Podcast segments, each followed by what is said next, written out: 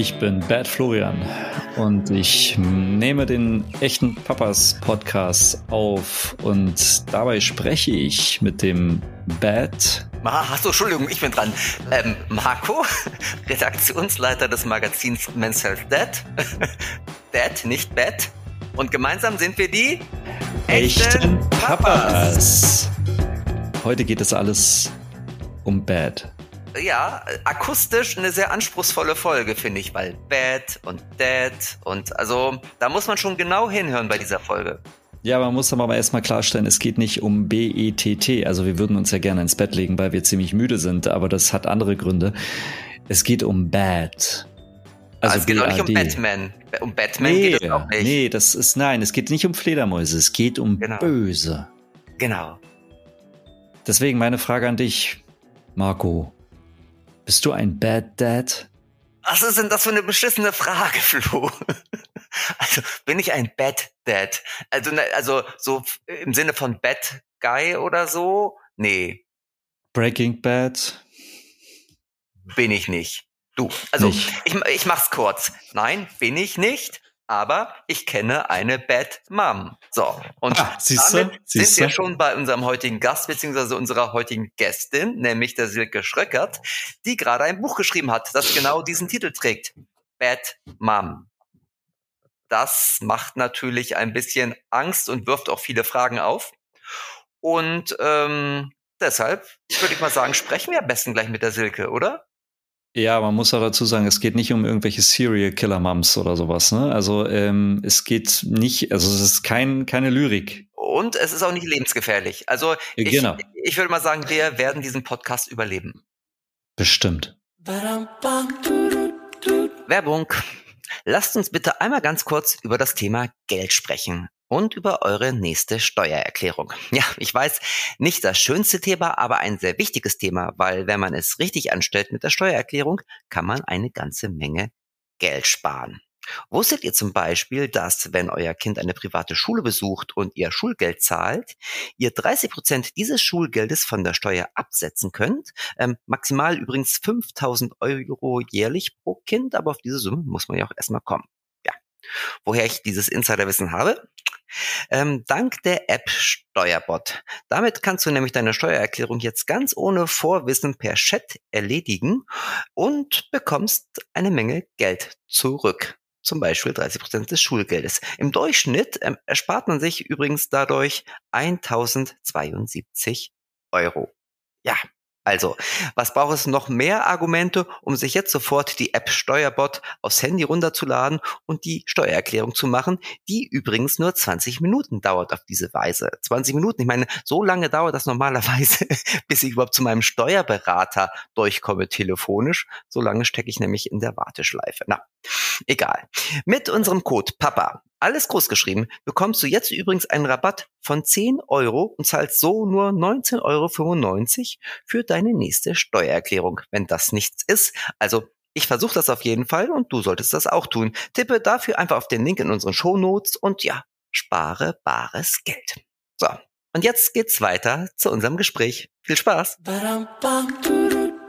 Komm, wir lassen sie einfach mal rein, oder? Bad, Bad Moms Breaking Bad, jetzt. Hallo Silke, schön, dass du bei uns bist. Hallo Silke, schön dich wiederzusehen.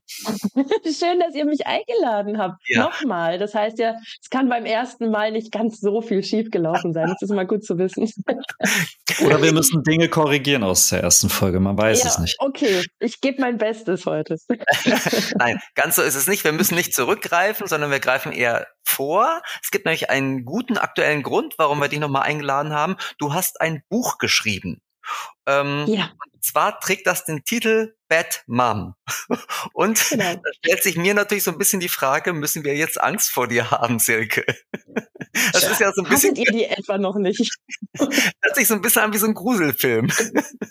äh, ähm, ja, also es gibt tatsächlich einen Film, der Bad Mom heißt oder Bad Moms heißt, aber es ist kein Horrorfilm, keine Sorge. Nein, und das Buch soll auch kein Horror auslösen. Ähm, Im Gegenteil, eigentlich soll das Buch eher Angst nehmen und vor allem die so die eigene Angst davor, ne, irgendetwas nicht perfekt zu machen, irgendetwas nicht zu machen, so wie es in den Elternratgebern dieser Welt geschrieben steht oder so wie es vielleicht andere von einem erwarten. All diese Ängste soll das Buch eigentlich nehmen und zeigen, ach guck mal, da gibt's ja äh, auch andere Mütter oder in dem speziellen Fall eine Mutter, nämlich mich, die ganz viel falsch macht und ganz viele Fehler in der Elternschaft macht. Und oft ist es ja so, wenn man sich darüber austauscht, dann fühlen sich die eigenen vermeintlichen Verfehlungen nicht mehr ganz so schlimm an. Das ist die Idee des Buches. Wenn euch der Buchtitel Angst gemacht hat, dann hätte ich den vielleicht nochmal überdenken müssen vorher. Das sollte er nicht. Aber er macht auch neugierig, muss man sagen. Gut, gut. Ich wollte, ich hatte ja den Reflex, als Marco äh, gerade sagte, Bad Mom, ähm, da nochmal ein Disclaimer ranzuhängen, B-A-D geschrieben, nicht B-E-T-T. Nee, die, nee, das wäre, glaube ich, ein anderer Handlungsstrang geworden, wenn das äh, der Titel gewesen wäre. Aber schön, wie dein Gehirn funktioniert. Äh, wahrscheinlich Freudscher, ne? Ich wäre jetzt auch wahrscheinlich gerne lieber. Aber ähm, du hast, du beschäftigst dich ja mit ganz vielen Fragen in dem Buch. Ähm, und äh, ich bin da auch äh, durch Marco ja mal durchgescrollt sozusagen. Ähm, eine der wichtigsten philosophischen Fragen, denen du nachgehst, ist, was eine gute Mutter ausmacht macht. Ähm, hast du da eine gute Antwort gefunden, ohne jetzt zu spoilern, großartig?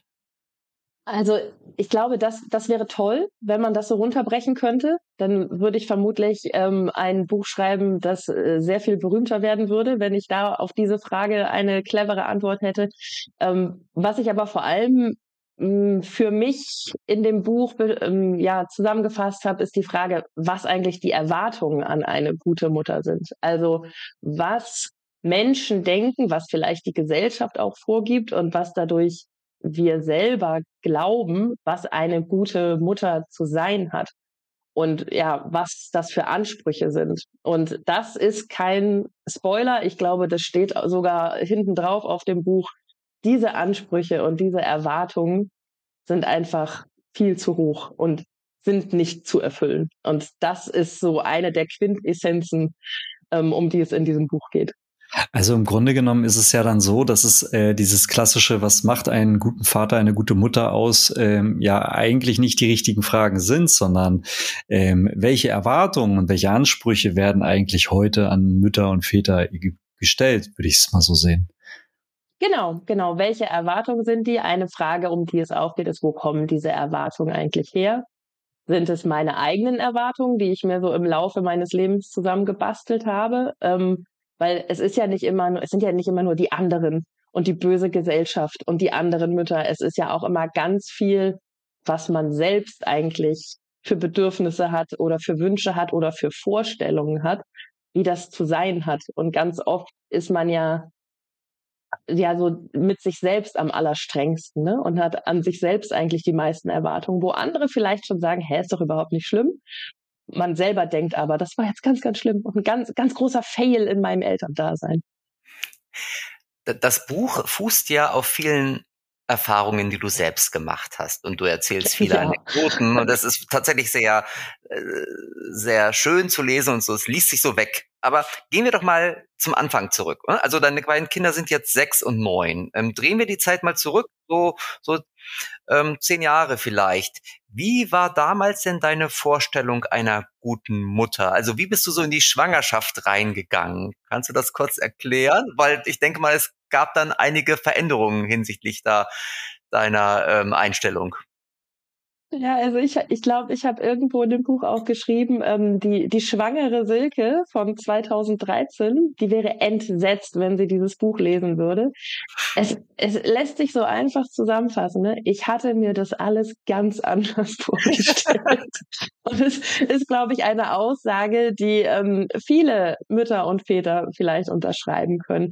Weil ich muss sagen, mein Bild einer guten Mutter, einer vielleicht sogar perfekten Mutter, die ich unbedingt sein wollte, das war sehr aufgeladen.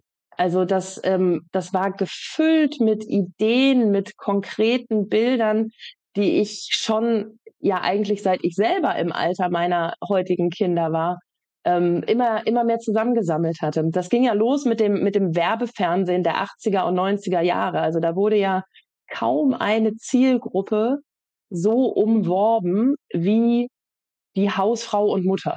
Und zwar die perfekte Hausfrau und Mutter. Ne? Also ob das jetzt weißer Riese Wäsche weiß ist oder Krönung Kaffee und da dürfen bloß keine halbleeren Tassen zurückbleiben und alle Kinder sind happy auf der Kindergeburtstagsparty, weil da gibt's die Mini-Mini-Würstchenkette und dabei ist aber die Kleidung immer noch schneeweiß, weil Mutti wäscht ja mit weißer Riese Wäsche weiß und die ganze Familie ist so im Happy Zott Sahne Joghurt Weekend Feeling irgendwie allgegenwärtig.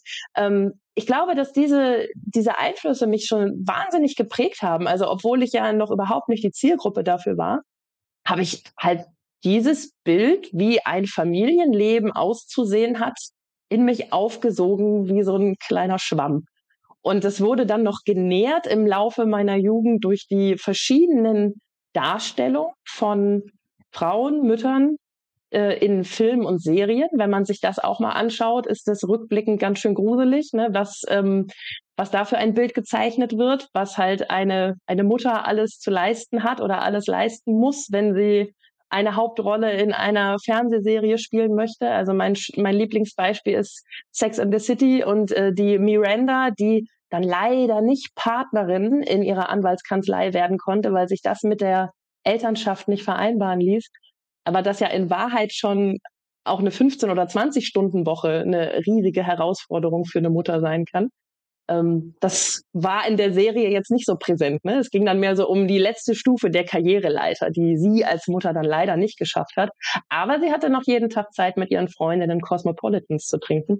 Und so hat sich irgendwie mein Bild davon genährt, dass das alles, das wird alles ganz toll. Es wird alles ganz schick und sauber und blütenweiß bei mir zu Hause meine Kinder werden immer happy und ich trinke Cosmopolitans mit meinen Mama-Freundinnen.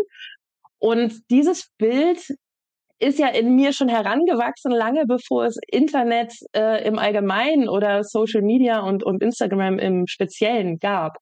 Und ich möchte mal sagen, das hat dem Ganzen dann noch so die Krone aufgesetzt. Ne? Diese ähm, Inszenierung, wie äh, es aussehen kann bei Müttern, die zum Beispiel mehr Ordnungssinn haben als ich oder vielleicht ein, ein, ein Gefühl für Einrichtungsstil, was äh, wurde mir irgendwie nicht mitgegeben. Und man, man saugt dann ja so diese ganzen Inszenierungen in sich auf, wie eine Schwangerschaft verkündet wird auf Social Media, wie das Geschlecht des Kindes verkündet wird auf Social Media. Und wenn du diese Dinge nur oft genug siehst, dann denkst du ja irgendwann, das ist normal und das gehört so. Und mit diesem sehr umfangreich aufgeladenen Bild von Mutterschaft, von Elternschaft bin ich in die Schwangerschaft gegangen. Und surprise, es wurde nicht so. Also äh, heißt ja eigentlich, äh, wenn, wenn man schwanger ist, bitte keine Werbung gucken. Weil die ja, könnte, könnte falsche Annahmen äh, bauen. Kein, keine Werbung, äh, nicht zu viel auf Instagram rumscrollen und sich da ähm, den Algorithmus so füttern, dass der einem immer nur noch die Dinge zeigt, die einem schlechtere Laune machen, weil es bei einem zu Hause nicht so aussieht oder weil halt auch nicht jede Schwangere sich rundum happy in ihrer Schwangerschaft fühlt. Ne? Also ich hatte Momente in meiner Schwangerschaft, da bin ich heulend überm Wäschewerk zusammengebrochen, weil ich halt irgendwie meine eigenen Emotionen nicht mehr verstanden habe das sind ja Bilder, die siehst du nicht auf Instagram. Und wenn du das nicht auch als Normalität irgendwie schon ähm, verinnerlicht hast, dann fühlst du dich halt obendrauf noch mal schlechter, weil die anderen Mütter heulen ja nicht über der nassen Wäsche. Das mache jetzt nur ich. Also ich glaube, das ist da so eine ähm, so eine fatale Kombination aus sowieso ganz dünnem, unsicheren Eis, auf dem man sich bewegt, weil das alles neu und ungewohnt ist und aber diesem Bild, das man sich selbst herangezüchtet hat, wie es bei den allen, wie es bei allen anderen eigentlich aussieht. Mhm. Jetzt hast du ja im Grunde genommen gut dargelegt, woher eigentlich so ein Stück weit eben deine Prägung oder deine Vorstellung kam, die ja eigentlich, behaupte ich mal, auch so ein Stück weit deine, dein Perfektionismus geprägt haben, dahin zu kommen. Also, ne, also nicht zu viel Instagram und Werbung und so, weil da baut sich ja ein Bild auf, was man ja automatisch nicht erreichen kann behaupte ich mal, das ist so eine selbsterfüllende Prophezeiung. Ähm, aber, aber ich würde fast schon die These aufstellen, dann macht uns äh, all das wenn man einen eigenen Perfektionismus entwickelt, ja eigentlich total kaputt. Wenn dieser Perfektionismus durch Instagram und Werbung und, und Fernsehen quasi geprägt wird oder genährt wird. Ja, also das, das glaube ich auch, dass dieser Perfektionismus, wenn man den in sich trägt und sei es auch nur ein kleiner Funken, der fühlt sich ja gar nicht mehr wie ein, ein herausstechendes Charaktermerkmal an, wenn du das Gefühl hast, alle anderen sind auch perfekt. Ne? Also wenn es schon so aussieht, als sei das super easy. Das sah es ja aus. Also sowohl in der Werbung als auch in den TV-Serien, als auch in den Inszenierungen Inszenierung auf Instagram. Das sah ja alles nicht schwierig aus. Das war ja alles so der Standard. Und wenn du dann ähm, denkst, ja, aber ich möchte es ja noch besser machen, ich möchte ja noch perfekter sein als das, das kriegen die hin, ohne sich doll anzustrengen. Wie toll wird's denn erst bei mir, wenn ich mir noch ein bisschen Mühe gebe? Und dadurch wird halt dieses äh, ohnehin schon unrealistische Bild ja noch mal eine Stufe höher getragen, als es eh schon ist. Deswegen glaube ich, dass wir in unserem Innern ganz viel dazu beitragen, dass wir so ein Bild einer guten, einer perfekten Mutter in uns heranzüchten, das wir selber niemals erreichen können, weil wir uns an unfairen, ich sage jetzt mal Gegnern, sind ja gar keine Gegner, sind ja Mitstreiterinnen, aber weil wir uns einfach an äh, ja an einer unfairen Messlatte probieren zu messen. Es ist ja so, als würde ich in den sportlichen Wettbewerb gehen und mich nur mit den Besten der Allerbesten messen, wenn ich halt ähm, immer nur mich mit äh, Bildern messe, die mit Filtern und Photoshop bearbeitet äh, wurden und dann nicht nur denke, ich will das erreichen, sondern vielleicht sogar noch den Ticken besser sein, weil das vielleicht auch ein Wesenszug von mir ist, dass ich gerne, ich möchte es ein bisschen besser machen als die Mama, bei der ich es gesehen habe. Aber dass das, was sie gezeigt hat, ohnehin schon unerreichbar ist, das vergisst man dann leider so ein bisschen. Also müsste man ja theoretisch sagen, bevor man Eltern wird, sollte man mal äh, erstmal mit seinem Perfektionismus aufräumen oder mit seinen eigenen Ansprüchen und Erwartungen, das, wie man sein möchte, dann in dem Fall. Ich glaube, das, ja, das lässt sich jetzt natürlich so einfach sagen, ne? Sollte man mal eben machen. Ich glaube, das ist ähm, wahnsinnig Wo setzt schwierig. Man an? Wo setzt man an? Wo setzt man an? Und deswegen glaube ich, dass dieser Austausch so wichtig ist, ne? Über Dinge, die halt schlecht laufen, über Dinge, die bad laufen, ähm, damit man halt weiß, bei anderen Leuten wird auch nur mit Wasser gewaschen und bei anderen Leuten sieht's auch aus wie bei Hempels unterm Sofa, dann fühle ich mich halt gleich sehr viel normaler und ähm, ja nicht mehr unterdurchschnittlich, wenn ich mich mal hier in meinem eigenen Chaos umschaue. Ich glaube, dass das ähm, ja, dass das so so eine fehlende Kultur ist. Wir tauschen uns halt gerade online und in den sozialen Netzen. Das ist ja auch verständlich, das ist ja in der Natur des Menschen. Wir tauschen uns halt mit den Dingen aus, die wir besonders gut können. Wir legen Accounts für Sachen an, die uns Spaß machen, weil wir in ihnen gut sind. Jemand, der oder die gerne backt, die macht einen Food-Account und zeigt ihre tollen Backkreationen. Und andere schauen sich das an und wollen sich inspirieren lassen. Und gefährlich wird's dann, wenn es keine Inspiration mehr ist, sondern immer nur noch Frust, ne? weil ich sehe, oh, äh, die macht aber eine Regenbogentorte fürs Kita-Fest, die meine sieht überhaupt nicht so schön aus. Dass aber diese Mutter, die ganz, ganz toll backen kann, vielleicht andere Defizite hat, in denen ich ganz toll bin, weil ich besonders gut im Vorlesen bin und das ganz toll mit verstellten Stimmen mache und so. Das sehe ich ja nicht. Ich sehe, ich sehe ja immer nur diesen Ausschnitt der halt online gezeigt wird. Und natürlich, also wenn ich die Wahl hätte, würde ich ja auch einen Account machen mit Sachen, in denen ich toll bin. Ich mache ja keinen Account mit, keine Ahnung, mein, meinen Häkelwerken. Das will niemand sehen. Darin bin ich sehr, sehr schlecht. Und oh, vielleicht, vielleicht gibt es einen neuen Trend. Vielleicht machen wir genau das. Worin sind wir nicht gut? Und darüber machen wir Accounts auf. Das würde auf jeden Fall viel Entlastung bringen, finde ich. Also ich mache, glaube ich, ja. mal einen Account zum Thema Handwerken. Da bin ich so schlecht drin. ja, ich glaube wirklich, dass, also, das würde Entlastung bringen und das würde ja auch ganz viel Spaß machen, anderen Leuten zuzugucken, wie sie Sachen nicht gut können. Meine Kinder hatten eine Podcast-Idee ähm, ich, ich bin ja einer der wenigen Menschen auf dieser Welt, die noch keinen eigenen Podcast haben. Und meine Kinder haben gesagt, sie hätten da eine ganz tolle Idee, das würde gut zu mir passen. Der Arbeitstitel des Podcasts ist Mama macht was falsch. Ich dachte, wie unverschämt eigentlich, aber was auch für eine gute Idee. Sie kam darauf, als ich mich mal wieder beim Autofahren verfahren habe, weil das ist so äh, eins meiner großen Probleme. Ich habe keinen Orientierungssinn. Und da hatte mein Sohn diese großartige Idee. Man könnte so viele Episoden erzählen. Mama macht was falsch. Und ähm, auch wenn ich nicht vorhabe, das wirklich zu machen, die Idee dahinter ist ja dieselbe wie die des Buches. Also einfach erzählen, was läuft denn unrund. Alle fühlen sich besser, wenn man solche Geschichten hört. Also du, du darfst auf jeden Fall immer wieder in unseren Podcast kommen, solange du noch keinen eigenen Podcast hast. Das mal als erstes. Und als zweites würde ich ganz gerne nochmal zurück zur ähm, Perfektion kommen und ja. zu deinem Buch. Und du sprichst ja natürlich, du bist Mutter, du sprichst in erster Linie mit dem Buch, das heißt Bad Mom, ja auch Mütter an. Ist es ja. was Mütterspezifisches tatsächlich? Also gibt es einen Unterschied beim Thema Perfektion bei den Geschlechtern? Was sind deine Beobachtungen?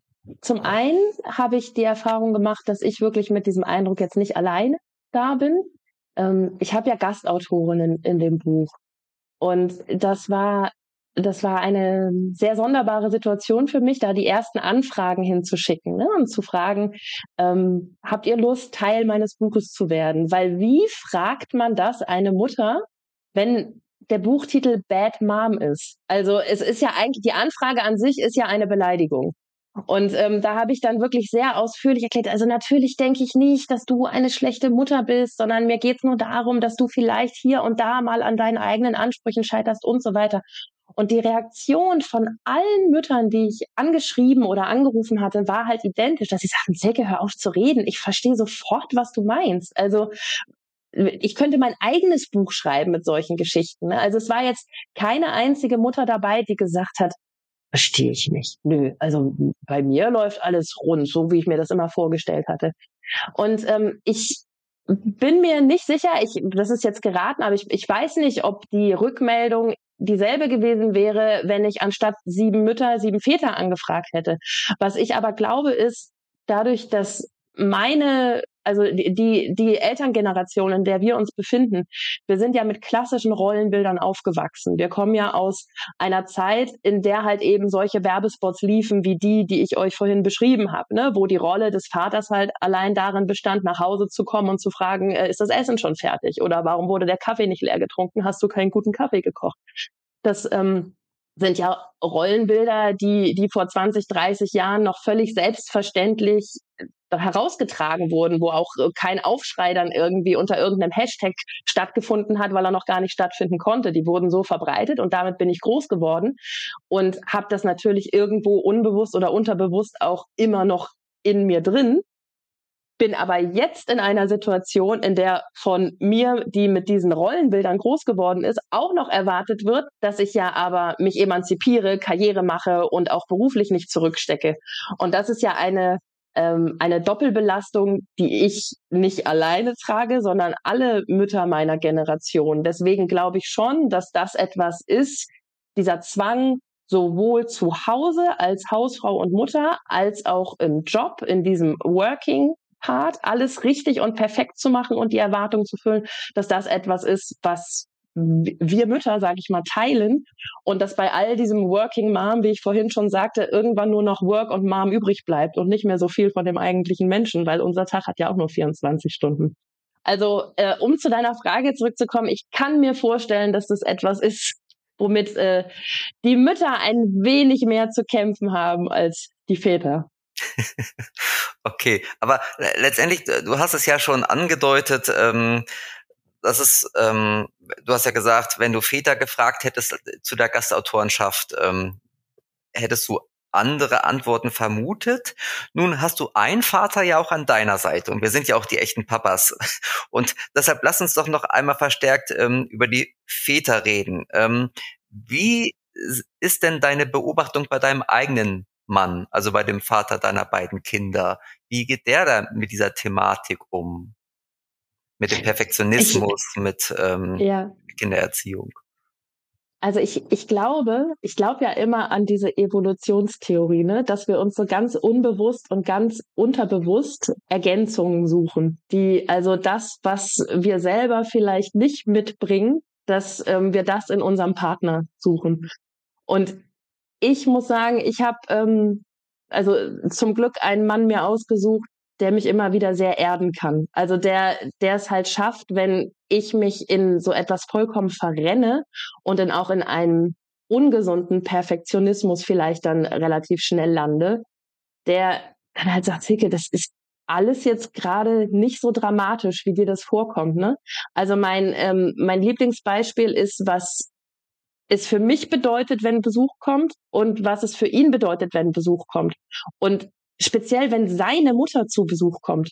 Also wo ich denke, das ist, das sind ja noch nicht mal meine Eltern, die kommen, aber ich habe dann das Bedürfnis, wenn seine Mutter zu Besuch kommt, hier irgendwie ne nochmal durchwischen und nochmal sauber machen und wir müssen die Küche aufräumen und ähnliches und dann sagt er, Silke, es ist meine Mutter, die weiß, wie das hier aussieht. Also die bleibt jetzt fünf Tage, da müssen wir jetzt nicht für den Tag ihrer Anreise hier irgendwie so einen Aufriss machen. Und ich bin dann manchmal ganz froh, dass wir da so verschieden sind, weil ich natürlich auch merke, dass ich mich in vielen Dingen verrückt mache, die unnötig sind. Thema Bildschirmzeit ist bei uns, also wir sind ein, ein Haushalt, eine Familie, in der beide Eltern ihr Geld mit Filmrezensionen verdienen. Natürlich spielt Bildschirmzeit bei uns eine große Rolle. Und auch da bin ich dann irgendwie immer wieder sehr froh, wenn ich dann so auf die Uhr gucke und sage, ähm, das sind jetzt aber schon 45 Minuten und äh, das ist jetzt aber nicht mehr pädagogisch wertvoll. Und mein Mann sagt, Silke, wir gucken gerade einen Film. Also wir machen den doch jetzt nicht aus mittendrin, weil in irgendeinem Elternratgeber steht, dass die Bildschirmzeit überschritten ist. Und ich glaube, dass diese, also ich merke es für mich, dass die ähm, diese Unterschiede, die wir da vielleicht beide als Eltern mitbringen, sehr gut tun. Weil es wäre ja auch albern zu denken, dass ich richtig liege mit allem, was ich denke und sage. Ne? Es ist ja immer wichtig, zwei Meinungen zu einer Sache zu haben. Und ich glaube, wir ergänzen uns da herrlich. Ich höre gerade in ganz vielen Haushalten ähm, ganz viele Stürme losbrechen von diesem Unterschied. Äh, ich ich finde find die Einstellung ähm, äh, und Haltung super. Ähm, aber ich habe das gerade mal in meinem Kopf durchgespielt. Ich glaube, es gäbe wieder Diskussionen, weil ähm, es ist so dieses ähm, Bad Mom, Good Cop, nee, äh, Good Cop, Bad Cop äh, Spiel, so äh, Bad Mom, Good Dad. So, ja. die Frage ist aber immer nur, wer hat die Perspektive? Oder welche Perspektive am Ende? Ähm. Ja, das sind ja aber auch in, in anderen äh, Situationen haben wir dann ja auch wieder vertauschte Rollen. Also es gibt ja zum Glück äh, ausreichend Situationen, in denen man verschiedener Meinung sein kann und darf. Und manchmal bin ich dann auch der Good Cop. Also das wäre ja gemein, wenn ich immer nur alles verbieten Nein. würde. Natürlich, also ich wollte das auch nicht so eng sehen. Aber interessanterweise, ähm, wir sprechen ja eigentlich über Messlatten auch so ein Stück weit. Ne? Also du hast ja, ja gerade bei dem, jetzt halt bei dem Beispiel mit deiner Schwiegermutter, ähm, dass da sozusagen die Messlatte dann für dich selber auch sehr hoch liegt. So, und ähm, interessanterweise liegt die ja bei den Papas überwiegend ich sage jetzt mal im Konsens, äh, niedriger meistens. Und wenn ein Papa dann am Wochenende alleine so? mit seinen Boah, also ich würde mal sagen, dass ähm, Marco, spring mir zu meiner Verteidigung bei, äh, doch eigentlich meistens, äh, also ne, bleiben wir mal äh, ein Papa am Wochenende alleine mit seinen Kindern. So und ähm, ja, er wird dann ja gerne auch so ein bisschen als Super Daddy gefeiert, ähm, obwohl das äh, bei, wenn, wenn Mamas alleine bleiben am Wochenende jetzt nicht unbedingt gefeiert wird. So, also ich glaube, das ist ja, ne, da, da, da ist ja, glaube ich, von vornherein schon irgendwie die Messlatte bei den Vätern relativ hoch, niedriger, die schneller zu erreichen ist. Ja, jedenfalls von der, von der Gesellschaft her, ne? Also genau. tatsächlich genau. feiert die Gesellschaft den Vater schon, wenn die Kinder Sonntagabend noch leben. Ne? Also dann ist er schon der Super Dad. Ähm. Ja, also bei, ähm, bei der Aussage gebe ich euch recht. das, äh, das ist wohl so. Ähm, und das finde, also das finde ich natürlich nicht gut. Das ist, äh, das ist ja wirklich mit zweierlei Maß gemessen. Und ich könnte mir vorstellen, ich meine, ich verfolge ja das, was ihr macht und was ihr in Podcasts besprecht und in Artikeln schreibt auch. Ich kann mir auch vorstellen, dass ihr das nicht gut findet als Väter, dass das halt ähm, jetzt kein Vergleich ist, wo man irgendwie sagt, ja, da haben wir halt Glück gehabt, ne? wenn wir halt als Superdad gefeiert, weil man fühlt sich ja auch nicht gut, wenn man für was gefeiert wird, was eigentlich selbstverständlich sein sollte. Ähm, aber ich verstehe es. Also ich verstehe, warum das so ist. Das, also was, wie gesagt, nicht heißen muss, dass ich das gut heiße, aber ich begreife, wo diese Ungleichheit herkommt, weil das, was ich eben beschrieben habe, ähm, mit den Rollenbildern, mit, äh, mit denen ich noch groß geworden bin oder meine Generation groß geworden ist, das ist ja nun auch eben erst ein, maximal zwei Generationen her. Und der Mensch ist ja nun mal einfach ein Gewohnheitstier. Und ich finde es unrealistisch zu erwarten, dass sich das Gesamtbild, was eine Gesellschaft von dem was sie als normal, jetzt sieht man natürlich im Podcast nicht, dass ich hier Anführungsstriche mache, ne, aber von einer normalen Familie erwartet, dass sich dieses Bild innerhalb einer Generation komplett wandeln kann. Darin war der Mensch noch nie gut. Das beobachten wir bei anderen Dingen, bei viel kleinteiligeren Dingen äh, ja noch viel extremer. Ich meine, wir, wir rasten ja aus, äh, wenn wir uns ein Tempolimit auf der Autobahn überhaupt nur vorstellen müssten. Ne? Also mit wir meine ich jetzt nicht uns drei, sondern äh, wir eine große Gruppe der Menschen. Ähm, oder äh, was, wenn man mal zurückdenkt, was damals irgendwie die Einführung der Gurtpflicht im Auto ne, für einen Aufschrei ausgelöst hat. Also so, so kleine Dinge, die gut sind für den Menschen, sorgen schon dafür, dass wir uns in unseren Gewohnheiten so gestört fühlen, dass wir uns schwer tun, die zu akzeptieren. Und ähm, der Wandel, der so wichtig ist, der ist ja da. Der ist, also mir geht es auch zu langsam. Ich bin da vollkommen bei euch. Das könnte alles viel schneller gehen. Aber ähm, ich fände es auch unrealistisch zu erwarten, dass das jetzt heute schon sofort so ist. Ich ähm, bin immer völlig begeistert, wenn ich Statements meiner eigenen Kinder mitbekomme, die ja jetzt schon mit anderen Rollenbildern aufwachsen. Auch, ich meine jetzt gar nicht nur unsere, uns als Eltern. Meine Mutter ist auch arbeiten gegangen, ne? aber ich meine auch, was die so aus Schulbüchern, aus Kinderbüchern mitnehmen, aus, aus Kinderserien mitnehmen, wo dann halt plötzlich auch mal in einer Vorschulzeichentrickserie, wie selbstverständlich der Papa zu Hause bleibt und die Mutter arbeiten geht. Das sind ja Konstrukte, die ich in keiner einzigen Fernsehserie als Kind gesehen habe. Aber solche Serien und solche Kinderbücher muss es ja erst einmal geben, damit eine neue Generation aufwachsen kann mit einem Verständnis davon, dass das nicht die Ausnahme sein darf oder, oder sein muss, sondern die Regel. Und ich glaube, wir sind da auf dem richtigen Weg und ähm, hoffentlich werden unsere Söhne schon nicht mehr dafür gefeiert, wie Super Dads, wenn sie ein Wochenende allein mit den Kindern verbringen, sondern da wird es dann genauso normal sein, wie als wenn unsere Töchter das machen. Und wenn wir vielleicht dieser Entwicklung noch eine Generation Zeit geben, dann sind wir, glaube ich, ähm, alle ganz überrascht, wie schnell angefühlt ähm, es dann doch geklappt hat. Aber wir brauchen vermutlich einfach noch eine Generation toller Kinder. Und ich finde die, die Generation an Kindern und Jugendlichen, die gerade heranwächst, großartig. Was die sich für Gedanken machen, was die für Sachen raushauen, das, ähm, in was die uns zurechtweisen, also auch uns Eltern. Ähm, ja, die machen sich Gedanken, die habe ich mir als Kind nicht gemacht. Deswegen bin ich guter Dinge, dass spätestens unsere eigenen Kinder nicht mehr so große Unterschiede in, ähm, ja, in Vätern und Müttern und in den Erwartungen haben, sondern dass da eine Gleichberechtigung herrschen wird. Und jetzt höre ich ganz viel Zittern in verschiedenen Personalabteilungen großer Unternehmen, die ganz viel Angst haben, was da eigentlich für eine Generation heranwächst. Weil die Gen Z, die, die wollen, haben ja schon Ansprüche, aber egal, das ist ein anderes Thema. Also ich kann nur sagen, ich hoffe das auch. Ich hoffe mit dir und ich hoffe, dass es wirklich innerhalb einer Generation auch geschieht. Ähm, ich will noch mal ganz kurz äh, die letzten paar Minuten zusammenfassen. Also wir sind uns einig, dass ähm, Mütter eher zur Perfektionismus neigen aus verschiedenen Gründen und dass Väter ähm, auch aus verschiedenen Gründen den Ruf haben, oftmals es etwas entspannter anzugehen und lässiger zu sein daraus jetzt mal ein bisschen provokant gefragt. Müssen Supermoms, die wir ja überall sehen, eigentlich das auffangen, was viele Väter versaubeuteln? ähm, also, um etwas aufzufangen, versaubeuteln ist übrigens ein schönes Wort, ne? Also das sagt man viel zu selten. Aber um etwas aufzufangen, was jemand versaubeutelt hat, muss es ja erstmal versaubeutelt sein. Ähm, ich glaube, dass das gar nicht die Regel ist. Die Antwort darauf wäre ja. Also ich glaube schon, wenn, wenn ein Vater etwas versaubeutelt, dann springt in der Regel die Mutter in die Bresche und ähm, weil sie nicht organisiert noch schnell das Sommerfest, was äh, der Vater vergessen hat zu organisieren. Also definitiv ja.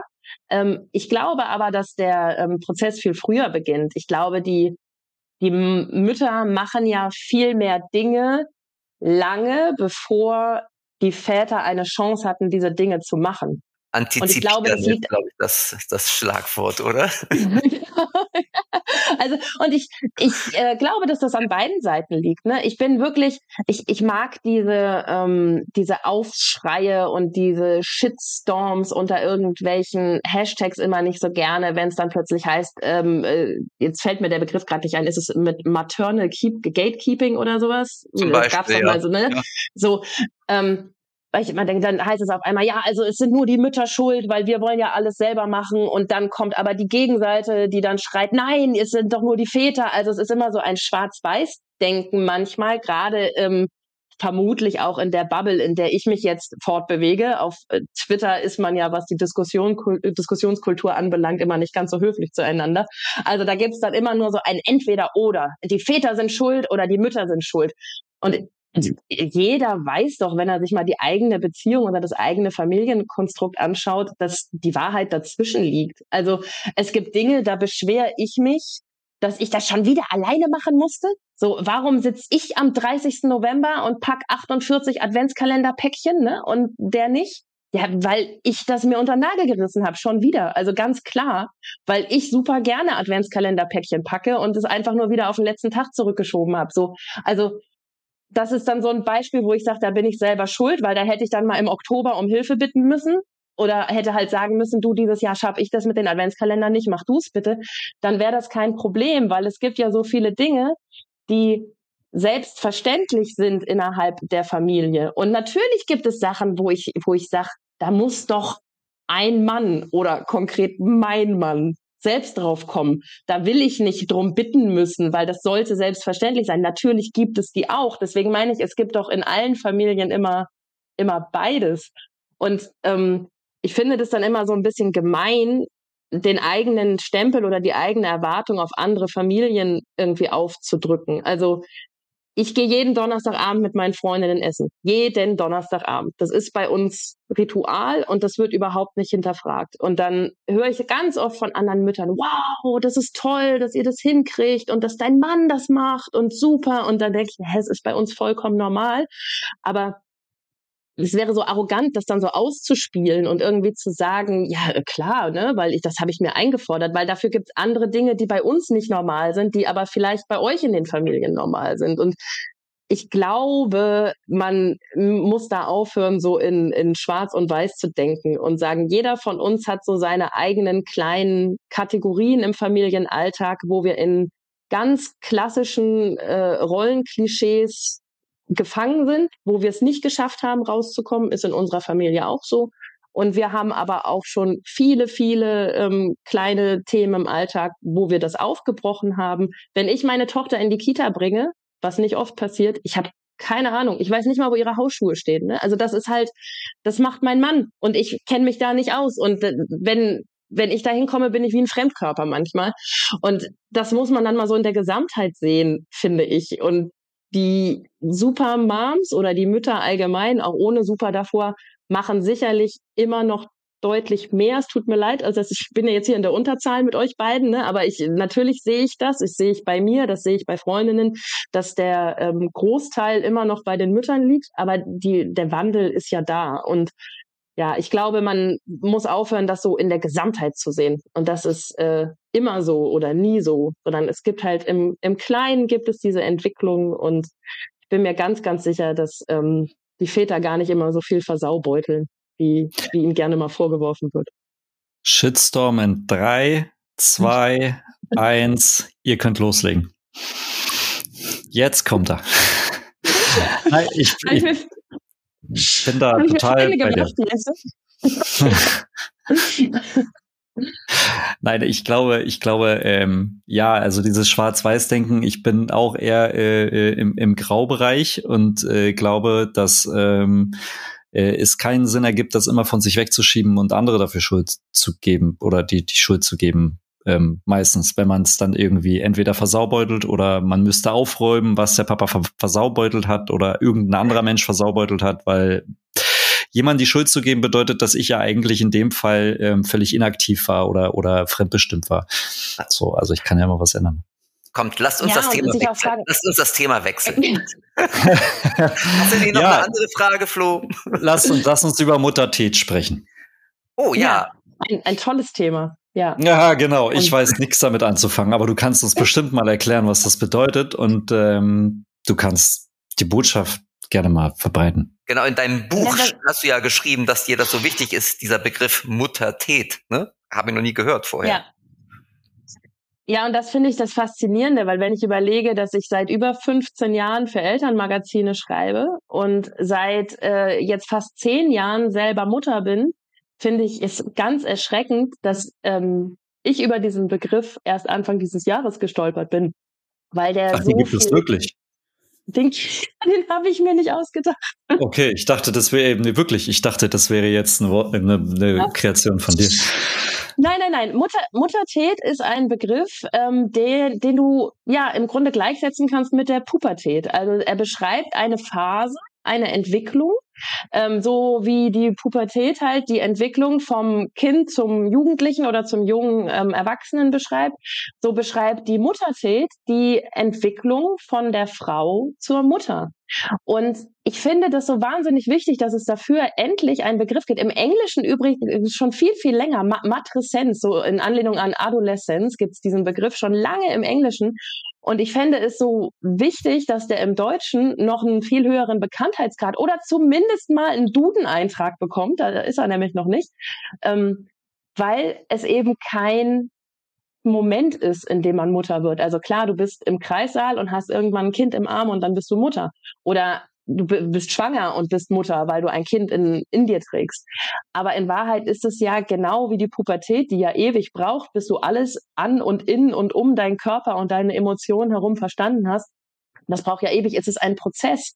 Und ich möchte mal behaupten, der ist zum Beispiel bei mir noch nicht abgeschlossen, weil ich ja mit meinen Kindern in immer neue Situationen gerate. Ne? Da hast du das Wochenbett, was neu und aufregend ist. Dann hast du irgendwann die Kita-Eingewöhnung, wo für dich ja emotional auch nochmal eine völlig neue Welt aufgibt, weil du das Kind, was du bei dir hattest, rund um die Uhr, du plötzlich abgeben sollst. Dann kommen so Dinge wie jetzt bei uns die Grundschuleinschulung von unserer Tochter oder die Umschulung aufs Gymnasium. Und es werden ja immer so wieder neue Themen aufgemacht. Und ich finde das ähm, ganz toll. Es gibt da mittlerweile auch schon Bücher drüber, dass sich halt Menschen mit eindeutig mehr Ahnung als ich damit auseinandersetzen, was es bedeutet, wenn du nicht mehr nur noch für dich und deinen eigenen Körper und deine eigenen Emotionen verantwortlich bist, sondern eben auch die Emotionen von einem kleinen, hilflosen Wesen dann noch irgendwie handeln sollst. Und bei Jugendlichen in der Pubertät haben wir so oft so viel Verständnis, also auch viele Vorurteile. Ne? Das ist also klar, bist ja in der Pubertät, deswegen machst du den Scheiß. Aber eben auch das Verständnis. Ach komm, der ist in der Pubertät, ne? Lass den jetzt mal noch drei Stunden zocken, ne? Ist doch gut, dass der zu Hause ist und sich nicht sonst wo rumtreibt. Also wir verbinden damit so viele Klischees, die uns auch ganz viel Verständnis mitgeben. Und ich fände das so toll, wenn das für gerade junge Mütter, die vielleicht noch so ein bisschen am struggeln sind mit der neuen Situation, wenn es das auch gäbe. Also stell dir mal vor, das nächste Mal, wenn du halt einfach als Mutter heulend über dem Wäscheberg zusammenbrichst und jemand kriegt das mit, ne, ist halt direkt so, die ist in der Muttertät, lass die mal, ne? Die braucht einen Moment, ist doch vollkommen normal. Also das, das fände ich ganz, ganz toll, wenn wir da einfach mehr Verständnis füreinander hätten. Aber gibt es denn auch Vatertät? das ist jetzt eure Aufgabe, diesen Ganz Begriff kurz. in die Welt rauszutragen. Ne? Ganz kurz. Ich habe parallel tatsächlich erst Muttertät gegoogelt, während du gesprochen hast. Und dann habe ich Vatertät gegoogelt, gerade eben. Und da sagt Google, meintest du Vatertag? also, oh, wow. tatsächlich. Aber bei, bei, bei Muttertät äh, wurde mir auch erst vorgeschlagen, meintest du Muttertier? Und da dachte ich so, ja, es fühlt sich ein bisschen so an, in der Tat, aber nein. naja, also, aber ich, ich finde das, ich finde das, äh, finde ich ein sehr wichtiges äh, Thema und ich finde es ein gutes Thema, ähm, weil äh, diese, dieses, dieses, dieser Prozess oder dieses Werden es ist ja nie abgeschlossen. Das wird bis zum Tag ja. X, wenn deine Kinder irgendwann ausgezogen sind, selbst dann wirst du ja noch nicht mal abgeschlossen haben mit deiner Entwicklung, weil irgendwann kommen dann Enkelkinder. Also dann bewegst du dich quasi, ja. weiß ich nicht, ob es dann wieder einen Begriff irgendwann für diese Phase gibt oder so. Aber es wäre ganz spannend. Äh, Marco, ich glaube, wir haben eine neue Aus Aufgabe. Ja, ich glaube auch. so, aber erstmal schließen wir diese Aufgabe hier ab. Ich habe nämlich noch eine allerletzte Frage zu deinem Buch Silke. Ich hatte ja schon gesagt, da sind so viele kleine nette Anekdoten drin. Zum Beispiel irgendwie, dass du deine Kinder schon mal abends in Stra Straßenklamotten schlafen gelegt hast, damit du sie morgens nicht anziehen musst. Hätte ich dieses Buch mal früher gelesen. Genau, deshalb jetzt. Darauf basierend. Verrat uns doch bitte mal deine drei besten Bad-Mom-Tricks. Ja. Was gibt's da? ja, gern. Ähm, der erste muss natürlich sein, ausschlafen. Also und, und zwar mal wieder so richtig. Und das ähm, geht wunderbar, wenn man zum Beispiel einfach abends schon mal das Frühstück für die Kinder rausstellt, ne, wenn die im richtigen Alter sind, dass die einen nicht wecken, nur weil sie Hunger haben. Wäre ja völlig absurd aufzustehen, nur weil die Kinder Hunger haben. Nein, aber ich glaube, wenn man, wenn man sich mal wieder traut, ähm, am Wochenende oder wenn der Tagesplan das zulässt, einfach mal liegen zu bleiben. Und natürlich muss dafür in der Regel irgendeine Form von Bildschirm angemacht werden ähm, und irgendeine Form von ungesunden Snacks hingestellt werden. Dann hat man die Energie, für viele weitere Schritte, die es braucht, um eine Bad Mom zu sein oder um einfach mal wieder ja ein bisschen ähm, dieses, äh, dieses Gefühl loszuwerden, durch und durch übermüdet zu sein. Also ausschlafen ist mein allererster Tipp und zwar äh, koste es, was es wolle und dafür dürfen die Kinder auch vor Fernseher und Salzbrezeln zum Frühstück essen. Ähm, weil dann hat man die Energie, dann hat man die Energie äh, für die nächsten beiden Tipps und die sind relativ einfach. Der erste ist, ähm, Nein sagen. Und zwar zu Sachen, die man selber als Mutter nicht will. Und man fühlt sich wahnsinnig schlecht, wenn man das macht. Aber ich zum Beispiel hasse Rollenspiele. Ich bin einfach nicht gerne die Babyschildkröte, die von der Paw Patrol gerettet wird. Und ich auch nicht, oh Gott. Und ich bin auch nicht gerne der Lavadrache, der jetzt irgendwie angreifen soll oder sonst was. Also solange meine Rolle in einem Rollenspiel nicht bedeutet, dass ich schlafen darf, durfte ich auch mal. Ich sollte mal, ich sollte mal die, das schlafende Baby sein. Das habe ich dann gemacht. Ne? Das geht. Aber ich, ich sag Nein zu Rollenspielen. Ich sag auch Nein dazu, wenn äh, jedes Familienmitglied die Nudeln mit einer anderen Soße, mit einer anderen Soße haben möchte. Ich mach sowas einfach nicht mehr. Und dann ist zwar jemand sauer auf mich, also die Kinder natürlich in dem Fall, und ähm, sind sind irgendwie wütend, aber es tut so wahnsinnig gut, wenn man sich eingesteht, dass man den Kindern natürlich liebt man die über alles und man würde ihnen am liebsten jeden Wunsch von den Lippen ablesen. Aber das muss man nicht. Man, man muss auch mal Nein sagen können und sagen können, das mache ich nicht. Und auch übrigens, auch ein super Bad Mom-Tipp, Nein sagen zu Veranstaltungen, auf die keiner in der Familie Bock hat. Und wenn es der Tag der offenen Tür an der Schule ist und man sich hinterher rechtfertigen muss, warum man nicht da war, aber wenn es für alle nur Stress und Hässel und Hin- und Herfahrerei bedeutet und niemand hat wirklich Bock, warum? Warum machen wir das? Warum gehen wir zu irgendwelchen Festen, auf die wir gar keine Lust haben? Und wenn das Kind sagt, Mama, ich will nicht Laterne laufen, ja, dann gehen wir halt nicht Laterne laufen. Dann, und wenn das Kind es am nächsten Tag bereut, weil es den Laterneumzug verpasst hat, dann geht man halt nochmal zu dritt Laterne laufen oder zu viert. Das geht auch. Und äh, dem schließt sich der nächste einfache Tipp an. Ja sagen zu Sachen, die niemandem schaden, die, zu denen man sonst nur Nein gesagt hat, weil man denkt, man muss das verbieten. Salzbrezeln zum Frühstück und Fernsehen zum Frühstück haben, glaube ich, noch keinem Kind nachhaltig geschadet, solange es nicht jeden Morgen so gemacht wird. Ne? Oder mein Lieblingsbeispiel, dass man halt auch einfach mal äh, die, die Mahlzeiten tauscht. Also meine Kinder wollten Hotdogs zum Frühstück und Cornflakes zum Abend ich habe echt lange drüber nachgedacht, wo das Problem jetzt sein könnte an diesem Ernährungsplan. Ich habe keins gefunden. Also wenn hier ein Ernährungsexperte zuhört und mir jetzt sagt, ich habe da nachhaltigen Schaden bei meinen Kindern angerichtet, bitte. Ich bin über Erleuchtung dankbar, aber ich habe das Gefühl, das ist eine Diskussion, die man gar nicht führen muss mit seinem Kind, weil es gar nicht schlimm ist, wenn man Mahlzeiten tauscht. Also ausschlafen, Nein sagen, Ja sagen. Das ist, sind meine drei Schritte, um eine Bad Mom zu werden und vor allem, um glückliche Kinder zu haben. Oh, mir fielen ja noch so viel mehr Tipps ein, aber ich glaube, das ist schon, das sind schon coole Tipps. So, ich habe Hunger bekommen. Auf Hotdogs, ne? ist die Zeit dafür.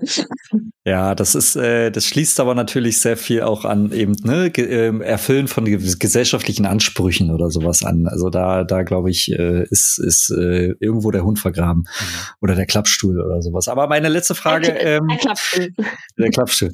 Ähm, äh, ich habe natürlich auch noch eine letzte Frage, ähm, obwohl ich noch viele andere tausend Fragen hätten und ich äh, höre dir so gerne zu, weil du kommst dann wirklich so in einem Flow Flow, ähm, so über Bad Mom Tipps und so. Ich glaube, da kann man noch mal eine zweite Folge machen. Ich kann dir da ein Buch Manche sagen, ich rede zu viel, aber danke. Ja, das freut mich. ähm, dann, äh, genau, äh, aber du kennst ja unsere letzte Frage. Ja. Diese berühmt-berüchtigte Musikfrage, weil wir ja eine echte Papas-Playlist haben auf Spotify und die wir dann mit den äh, Musikwünschen unserer Gästinnen ähm, quasi erweitern. Ich kann mich leider nicht ja. mehr daran erinnern, was dein Musikpunkt beim letzten Mal war. Ich glaube, der war aber ähm, schon besonders. Vielleicht ja, ich, ich habe mich das auch gefragt. Ich habe mich das auch gefragt und ich glaube, weil ein Kapitel in meinem letzten Buch so hieß, kann es sein, dass ich Venga Boys Up and Down beigesteuert habe? Ist das auf eurer Playlist? Ich schaue nochmal nach. Ich äh, meine, dass es, äh, dass es dieses qualitativ hochwertige Lied war, was ich letztes Mal mitgebracht habe. Könnte dann, sein. Dann hättest du jetzt einen zweiten Versuch, Silke. Ja, ich, ich probiere es nochmal. Und jetzt muss ich natürlich nochmal ähm, eine Lanze für alle Supermoms da draußen brechen, die sich ähm, vielleicht bei meinen Ausführungen vorhin nicht ausreichend genug vertreten gefühlt haben. Denn ihr, ihr kennt vermutlich auch Dicker, ne? Das äh, das äh, rappende Nashorn, Nashorn ja. Nilpferd. Oh Gott, das ist ein ich Nashorn. Und äh, Dicker, Dicker hat ja den äh, Song Super Papa, den meine Kinder absolut feiern. Und ähm, mittlerweile gibt es davon den zweiten Teil, Super Mama. Und ich wünsche mir natürlich, wenn ich jetzt die Wahl zwischen Super Papa und Super Mama habe, für eure Playlist Dicker mit Super Mama. Okay, also ich hätte jetzt wahrscheinlich eher so mit Tour Unlimited oder sowas auch so aus der Zeit Venga Boys, äh, aber gut, dicker geht bestimmt auch. Kommt auf jeden Fall auf die echte Papas Spotify Playlist, ähm, wie gut. der Song unserer Gäste. Ähm, genau, den man übrigens oder die man übrigens abonnieren kann, genauso wie diesen Podcast selbst. Jetzt machen wir mal ein bisschen Werbung für uns. Ähm, abonniert gerne den echte Papas Podcast, ähm, bewertet ihn und vor allem hört ihn an. Ach so, und Schreibt uns gerne, wenn ihr irgendwie Wünsche, Fragen oder Anregungen habt. Und der Flo weiß auch, an wohin diese E-Mail geht. Weißt du doch, Flo, oder? An, an badmoms.echtepapas.de. Nee, eigentlich ist es nur Podcast, aber ich finde das ganz nett. Gut, aber Ne, danke für den Brückenschlag, Bad Moms. Jetzt machen wir noch mal ganz kurz Werbung für dich. Ähm, wir hören uns in diesem Podcast nicht nur, nein, unser, unsere Software macht es auch möglich, dass wir uns sehen. Deshalb halte ich jetzt ein Buch in die Hand, äh, ein Buch in die Kamera, das Buch von Silke Bad Moms. Das könnt ihr natürlich nicht sehen, sondern nur hören. Deshalb sage ich nochmal, es heißt Bad Moms von Silke Schröckert und ist überall im Buchhandel zu bekommen ein echt sehr schönes Buch. Ähm, aber wenn man mit dem Buch durch ist, Silke, ähm, wo erfährt man denn noch mehr über dich? ähm, dein Podcast. Mama macht alles falsch. ja, also hoffentlich eines Tages. Nein, man findet mich äh, auf Instagram und auf Twitter unter Hello Silky, aber auch unter meinem echten Namen. Ich habe es mal ausprobiert. Also wenn man Silke Schröckert eingibt, ich habe das überall ähm, äh, auch unter echten Namen. Da muss man nicht großartig mit Unterstrich und Bindestrich irgendwie nach Hello Silky suchen. Also auf den beiden sozialen Netzwerken bin ich unterwegs und poste keine Bilder von perfekt aufgeräumten Kinderzimmern. Die habe ich nicht. Ähm, und auf dem YouTube-Kanal Kino oder Couch, da gebe ich Film- und Serientipps zusammen mit meinem Mann, was ich vorhin schon erwähnte, der ähm, ja, der für die mediale Bildung unserer Kinder zu Hause zuständig ist, was Filme und Serien anbelangt und zusammen mit unseren Kolleginnen und Kolleginnen äh, Steven Gätchen und Anne Wernicke. Also das ist Kino oder Couch auf YouTube und viel mehr gibt's dann von mir im Internet auch nicht. Aber das, das reicht ja dann auch. Also ich fasse mal zusammen. Man findet dich schon, wenn man möchte. Gut. Ansonsten würde ich vielleicht noch eine kleine Wette mit dir abschließen wollen, ob du zuerst deinen Mama macht alles falsch Podcast startest oder ob ich schneller ja. bin mit meinem Handwerker Instagram Account. Papa kriegt nichts auf ja. die Reihe. Aber kriegt das finde ich schön, aber vielleicht können wir da auch eine Kooperation draus machen. Das klingt fast so, als bräuchten wir eine gemeinsame Landingpage, von der aus man dann auf unsere Kanäle kommt. Ich denke, okay. wir sollten da mal ein Konzept ausarbeiten, Marco. Es gibt noch viele Projekte. Aber erstmal sollten wir uns mit Bad Dads auseinandersetzen. Bad Dads und Vater Ted nicht vergessen, bitte. Ja. Genau. Gut. Ja. Okay. Silke, vielen, vielen Dank, dass du da warst. Es war sehr kurzweilig, es war sehr nett und ähm, ich hoffe, Schön, du schreibst du bald ein neues Buch, damit wir dich wieder einladen können. Das würde mich sehr freuen. Zwei. Okay, ja, ich gebe mir Mühe, irgendwas auf die Beine zu stellen. Also, Vielen Dank, dass ich noch mal kommen durfte. Das Revival oder so. Und alle anderen hören wir in zwei Wochen wieder. Bis dann. Macht genau. Spaß mit euch. Tschüss. Tschüss. tschüss.